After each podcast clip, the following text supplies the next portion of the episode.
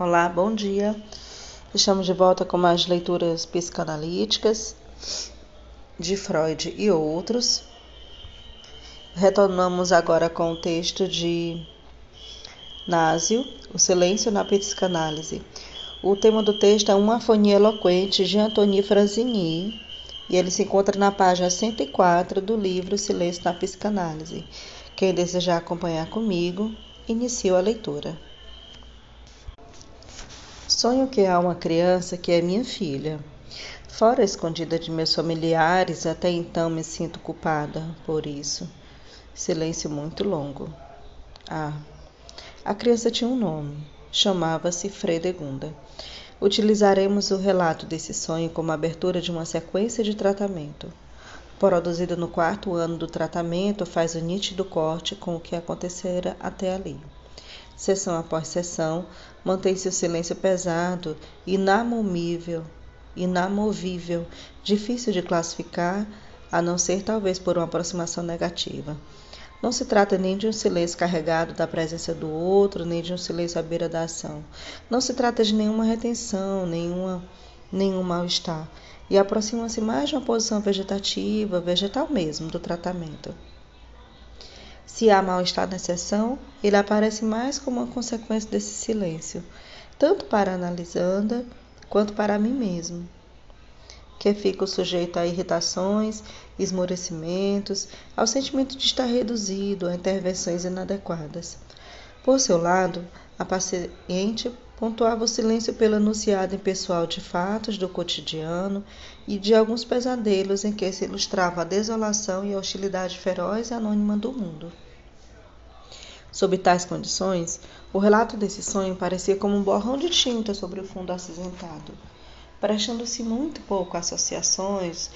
Na minha lembrança era o primeiro no tratamento provido por um centro enigmático, o prenome.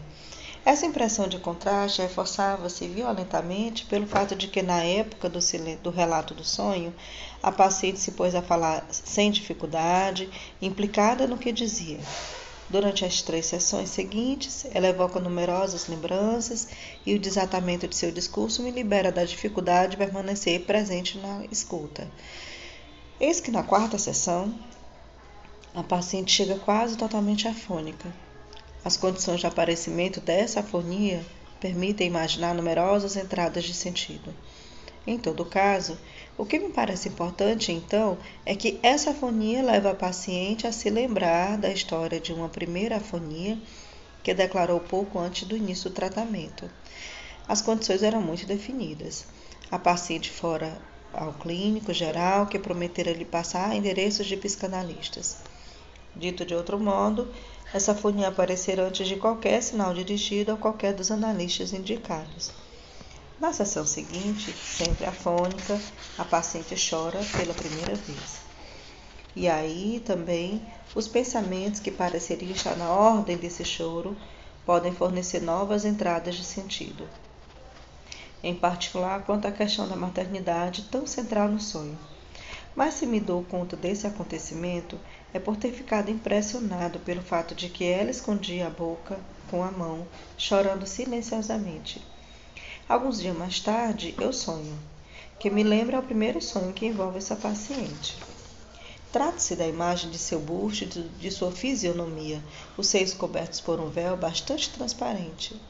Aqui termina essa sequência de tratamento, tal como a construí hoje. Escolhi relatá-la porque continua atônico com a mudança, muito radical que se operou na palavra da paciente em torno desse momento privilegiado. Diante dessa mudança brutal, advento de uma palavra na qual se poderia dizer que o inconsciente se manifesta, pode-se falar de aparição, de uma enunciação? Antes de prosseguir, introduzimos alguns apoios teóricos em nossa elaboração. O silêncio frequentemente aparece como uma posição de recolhimento, retraimento, refúgio ou resistência. Um artigo da revista Topic nos oferece, por exemplo, várias formulações dessa concepção do silêncio. Primeiro, zona de não conflito que permite fazer face à angústia. Segundo, investimento de um espaço de pensamento, de segredo. Terceiro, proteção de um espaço de pensamento vivido como espaço corporal. Na aula de 12 de abril de 1967, Durante o seminário que mantinha sobre a lógica da fantasia, Lacan avança algumas observações sobre o silêncio. Ela se citou no contexto de elaboração da fórmula não existe ato sexual. Como essa fórmula se cruza com a questão do silêncio? Vamos ver que Lacan faz do ato sexual um representante do silêncio. Vamos segui-lo aqui em seu próprio desenvolvimento. Ele retoma a distinção entre aceres e silere e vai se apoiar na definição do sujeito em sua relação com a linguagem. Existe, portanto, o calar-se e existe o silêncio. Calar-se é atributo do sujeito, o mesmo título que a função da palavra. Mais ainda, esse ato de calar-se culmina a essência do silêncio. Quando a demanda se cala, a pulsão começa. Diz ele ao comentar com o algoritmo S barrado D no gráfico. Mas se o sujeito é um efeito ou um fato da linguagem, o ato de calar-se nem por isso libera. Antes de evocar o silere, após o tacere, Lacan nota a dificuldade da distinção entre um e outro. Fronteira obscura, diz ele, enigma do tacere, enigma da presença do mundo animal, onde por muito tempo alojamos os deuses. Enigmas cujos efeitos desapareceram pouco a pouco, devido à aparição da ciência, deixando como resíduo contemporâneo apenas a fobia de animais. Hoje, o silêncio eterno guarda apenas metade de seu pavor, pois a ciência expulsa o sujeito da linguagem. Ela cria suas fórmulas como linguagem esvaziada de sujeito e acrescenta Lacan. Essa rejeição do sujeito para fora do simbólico e sua reaparição no real tem um efeito na história da ciência. Esse efeito é a nova linguística. Mas considerarmos o momento em que a linguagem está sem arrimo do sujeito, viciar que a linguagem fala? Sim, diz Lacan. A linguagem pura fala, fala uma frase cujo problema é sempre o de saber quem a diz. Esse momento é o inconsciente. Um silêncio faz parceria com essa linguagem, com essa palavra da linguagem, com esse momento em que a linguagem fala. Esse silêncio é o ato sexual. O silêncio na palavra da linguagem é o ato sexual. Ora, de que fala a linguagem quando está assim, sem o arrimo do sujeito? Fala do sexo, e não do sexo, mas fala do sexo. O sexo diz a verdade? É possível falar para não dizer nada ou dizer coisas sem falar, mas não é o caso do inconsciente, diz Lacan. A verdade fala ela não tem necessidade de dizer a verdade. Esse curto desenvolvimento pode se resumir numa fórmula que, das fórmulas que Lacan emprega nessa aula de 12 de abril de 1967.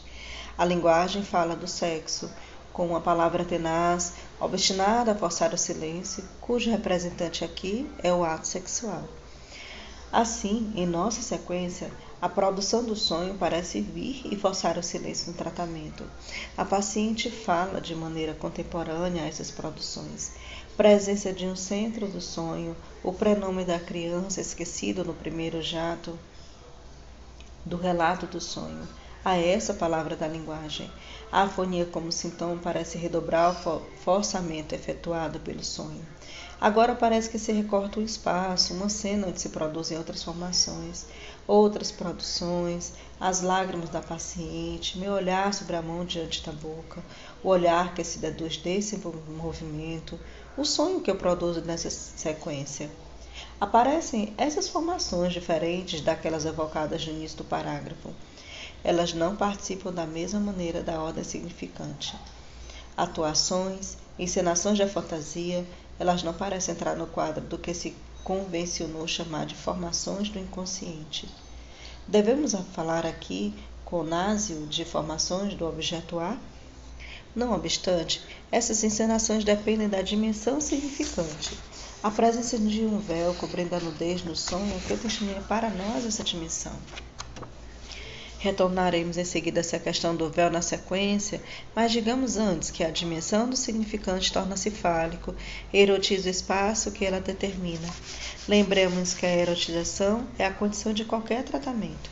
A cura se produz por uma recidiva amorosa, escreve Freud, a propósito do herói de Gradivo em Jensen, Todo tratamento é a tentativa de libertar o amor recalcado que encontrou no sintoma. Pobre saída, um compromisso.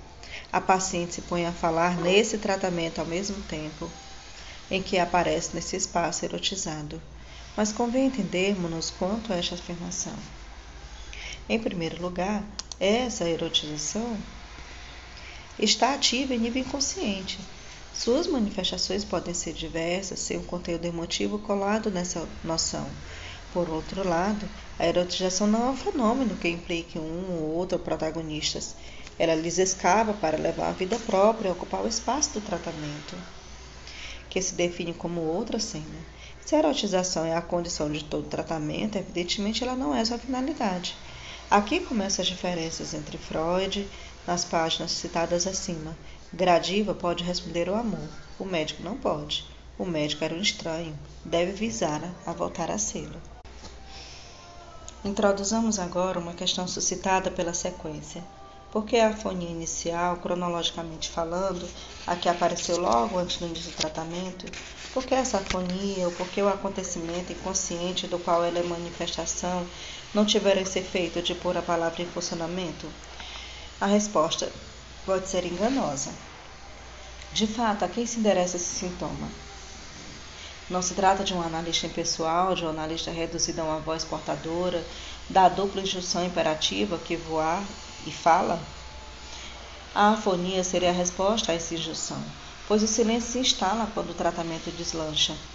O espaço do tratamento, ou seja, o espaço recordado por esse primeiro acontecimento suposto, esse espaço desolado está reduzido à produção do silêncio. Isso nos conduz com toda lógica a uma hipótese. Com o estabelecimento do tratamento, em particular de um analista personalizado, novas condições se introduziram e permitiram passar de um espaço desolado a um espaço erotizado.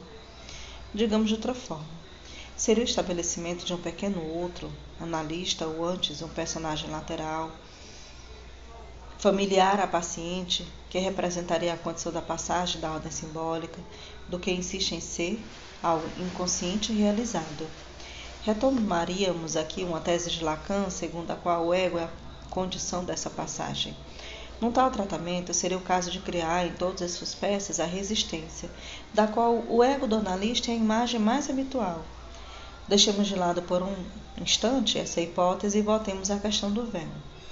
Na sequência que nos ocupa, o sonho produzido durante o tratamento, sonhado por mim, revelou-me a função que poderia ter vindo a ocupar. O véu ocupa clara e plenamente sua dupla função de velar e desvelar. Função dupla tal como se esclarece, por exemplo, a proposição de Lacan, segundo a qual o recalque e retorno são recalcado e retorno do recalcado são a mesma coisa.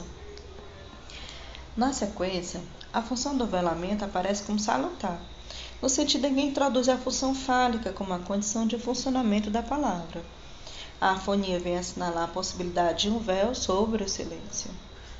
A função do véu, função de barra, de facilitação do sujeito, do objeto, aparece como condição para o surgimento da palavra ou do ato de se calar.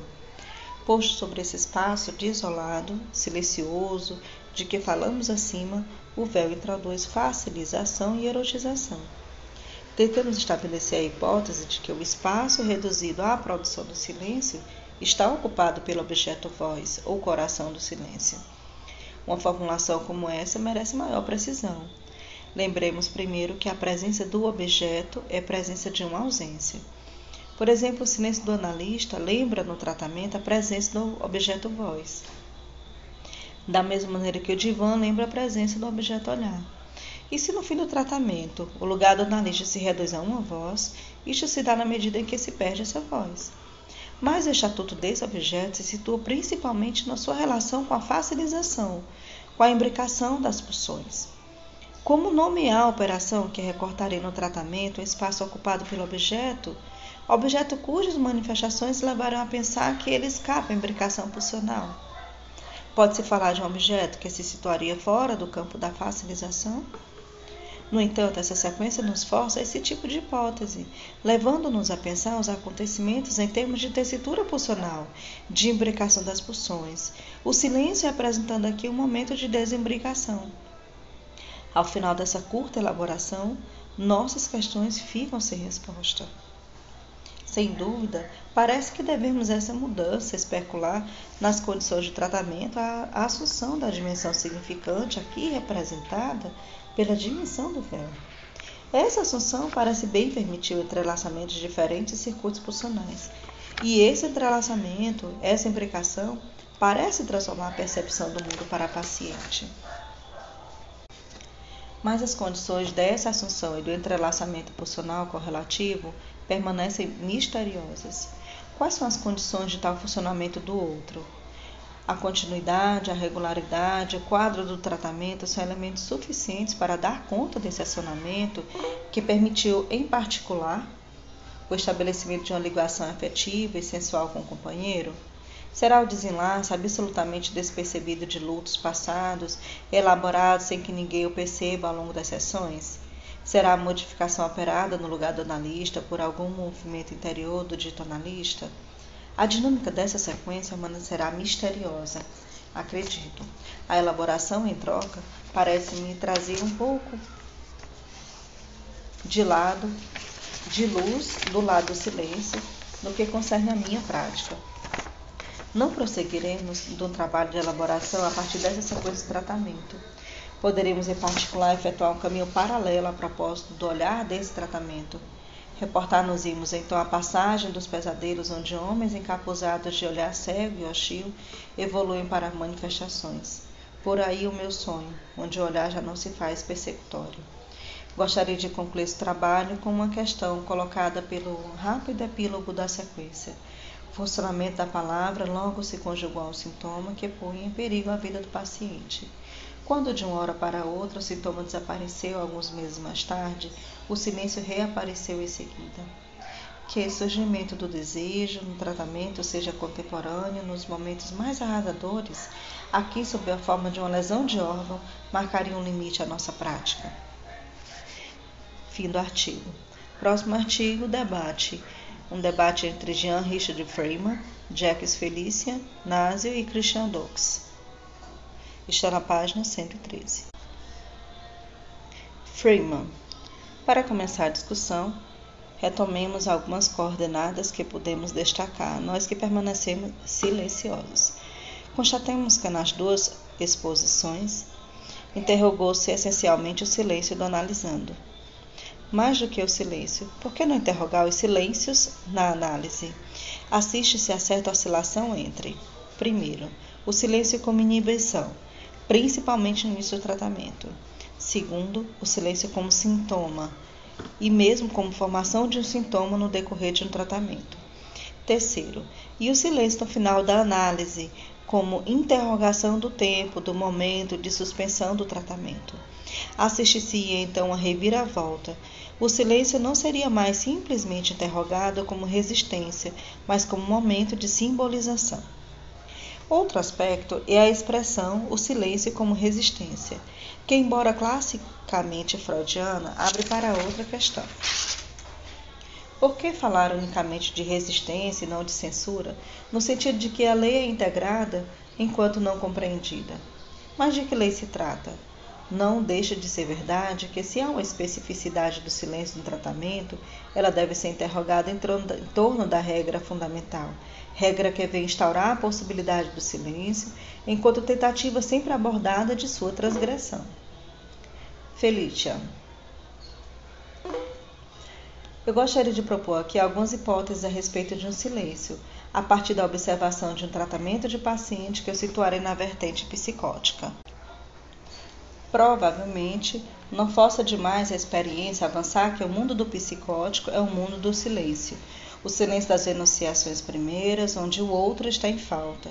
O silêncio, que na análise é o de uma enunciação impossível, onde se constata a imobilidade dessas estruturas. Que o silêncio seja relativo a um obstáculo à enunciação, isto não se deve ao meio, quer se trate de um meio recalcador ou de um meio foraclusível, para retomar aqui as expressões de Násio. Mais do que qualquer outro, no entanto, o meio foraclusivo impõe a referência ao que poderia chamar de campo clínico do nome do pai, para determinar a natureza do obstáculo e às vezes levantá-lo. Recordemos, em primeiro lugar, que todo tratamento analítico há momentos privilegiados que podem ser definidos pela conjugação dos seguintes traços. Primeiro, o nascimento de significantes originais inéditos. Segundo, traços ligados direto e indiretamente a elementos que se reportam à posição do sujeito, tendo em vista seu sexo ou seu lugar na linhagem. Terceiro, cujo efeito posterior é a modificação de sua posição na transferência. Esses significantes, que se pode chamar de significantes que ocupam o lugar do nome do pai, caracterizam a enunciação. Seu modo de ação é metafórico. Enunciação é que, tanto analisando quanto, quanto do analista, a quem ocorre uma interpretação. Se é fácil reparar esses significantes no meu recalcador, o da neurose, o caso muda de figura no meu foraclusivo, o da psicose. No entanto, esses dois meios podem coexistir sucessivamente no mesmo sujeito, e este ou aquele paciente pode estar psicótico apenas em certos momentos, determinados pela atualização dos pontos nevrálgicos da transferência, no melhor dos casos, ou pela surdez do analista. Provavelmente é no campo da psicose que a análise tem suas melhores chances com tais pacientes, quando eles podem reelaborar o sistema de equilíbrio estabelecido ao preço do ressurgimento temporário da experiência psicótica. Tenho aqui caso, o caso de uma paciente particularmente silenciosa. Sua análise tomou um novo rumo quando me opus à sua interrupção, o que a levou à seguinte fantasia. Eu teria um nome falso que dissimulava o nome secreto para me pôr ao abrigo de aborrecimentos. Nome secreto que seria meu verdadeiro nome, o de minha mãe. Partindo daí, ela evoca, além de seu amor exclusivo pela mãe, o patrocínico dessa última e o significado desse patrocínio, calar-se. Na sequência dessa sessão, aparecem silvos no ouvido análogos aos de um episódio alucinatório da infância o medo de que o mundo desmorone e a impressão de um buraco naquilo que a cerca. Nas sessões seguintes, ressurgem lembranças de brincadeiras que anagram, de anagrama em torno de seu patrocínico, brincadeiras de crianças que evocam a origem da linha, linhagem paterna. Surgem finções de desejo, acompanhados também de silvos nos ouvidos. Essa breve observação torna sensível a originalidade dos meus acionados para suprir o foraclusão localizado e sua incidência na reorganização de um mundo. O estabelecimento do nome da mãe vem aqui, bem ou mal, tamponar o buraco aberto no sistema significante. É o nome com cujo significado a paciente está identificada por seu silêncio. É o nome secreto, do segredo de um amor proibido. É, enfim, um nome impronunciável, característica que, por extensão, se estendia a todo o nome próprio e ao discurso em si mesmo. O preço a pagar não está somente na medida da angústia em afrontar o não dito, e sabemos que a angústia psicótica não tem equivalente da neurose. Está também na medida do questionamento do gozo psicótico, lugar erotizado frágil secreto, ao mesmo tempo, mas essencial manter-se uma certa coerência. Esse gozo do outro, cuja função de reorganização imaginária se evidencia no testemunho de Xerebe, nós o reencontramos na história dessa paciente, naquilo que nela se liga ao silêncio. É o silêncio do outro, em resposta ao sofrimento e ao apelo da criança. Mas esse silêncio nem sempre é de indiferença, e as lembranças que o evocam tomam acento trágico quando revelam que o outro goza como essa desgraça. Acontece também de a criança decidir se calar-se, Decisão que se pode chamar de desesperada em face de uma constatação de ausência, mas para a qual haja talvez uma outra razão. Preservar o gozo desconhecido que a habita, conforme a alucinação do dedo cortado do nome dos nomes. Na análise, esse mesmo gozo vai se revelar ligado ao fenômeno alucinatório, e quando esse último pode ser elaborado, por exemplo, num sonho que tenta sua simbolização, pode-se esperar que aconteça o desmoronamento de uma das últimas fortalezas do silêncio. Násio. Gostaria de retomar vários pontos abordados. Gostei muito dessa imagem do arco da intenção prestes a lançar a flecha, evocada por Thomas, que também ilustra o relato de Afrasine quando lembra que o paciente se cala no próprio momento em que, como sujeito, ele combina em seu ser. Sim, ele combina em seu ser, sob a condição de compreender que esse momento em que as palavras se interrompem é diferente do silêncio de uma pausa. Há diferentes maneiras de interromper a palavra, diferentes modos de calar-se. O calar de que falam corresponde exatamente ao tempo de preparo e de tensão do arco. Nesse momento em que a espera tensa domina, o sujeito se recompõe como em seu ser, mais do que se proferisse uma palavra. Há de ser um silêncio tenso, mais do que na emissão de um dito. Esse silêncio é um lugar de espera e de paciência, um lugar que não se opõe à palavra, mas onde a palavra germina e onde os ruídos pulsionais se ordenam de numa voz muda que talvez se torne sonora. Lembremos que os poetas estão sempre tão próximos do silêncio. Para René o silêncio é o estojo da verdade. Formularíamos parafraseando: o silêncio é o lugar onde a palavra se prepara para ser dita ao seu tempo, ao tempo da verdade. E ao inverso, uma vez enunciada a verdade, teremos a certeza de que ela se engrandece no silêncio. A segunda observação se relaciona com o que Felician acaba de propor quanto à diferença entre foraclusivo e recalcador. Haverá um silêncio próprio ao recalque e outro distinto próprio à foraclusão? Minha hipótese é a seguinte: ao passo que o silêncio do recalque implica que alguma coisa já existente, já ali tenha sido recalcado, o da foráculos, ao contrário, exprime a abolição do que deveria vir à luz, mas não veio. Essa distinção aproxima-se da que Lacan retoma nos antigos entre o silêncio do Tasseu e o silêncio do Sileu. Tasseu significa calar-se, calar em si, alguma coisa de existência, enquanto Sileu significa a ausência de alguma coisa jamais acontecida. A diferença do silêncio ativo do recalque corresponde ao do Tasseu. O da abolição foraclusiva recairia sobre o Sileu. Odux. Acho de fato muito interessante a técnica do arco. E para continuar no sentido do que Naso avança, eu acrescentaria que na técnica do arco existe um momento muito particular que se relaciona com desaparecimento do objeto. O momento do silêncio do arqueiro prestes a atirar. O inverso desse momento, como bem se sabe, consiste em considerar que aquilo a que se visa não é o alvo, mas que, segundo o japonês, se manteria sempre por trás do alvo. Existe aí como que certo espaço, certa tópica entre o atirador e o silêncio, que se aciona quando não visa, num espaço muito particular, limitado pelo silêncio do arqueiro e o silêncio além do alvo. Fim do artigo. Terminamos a sessão 2, começaremos na próxima leitura na sessão 3, onde ele vai começar com onde tem os temas, né? Vai se basear entre o silêncio, entre o ato e a palavra.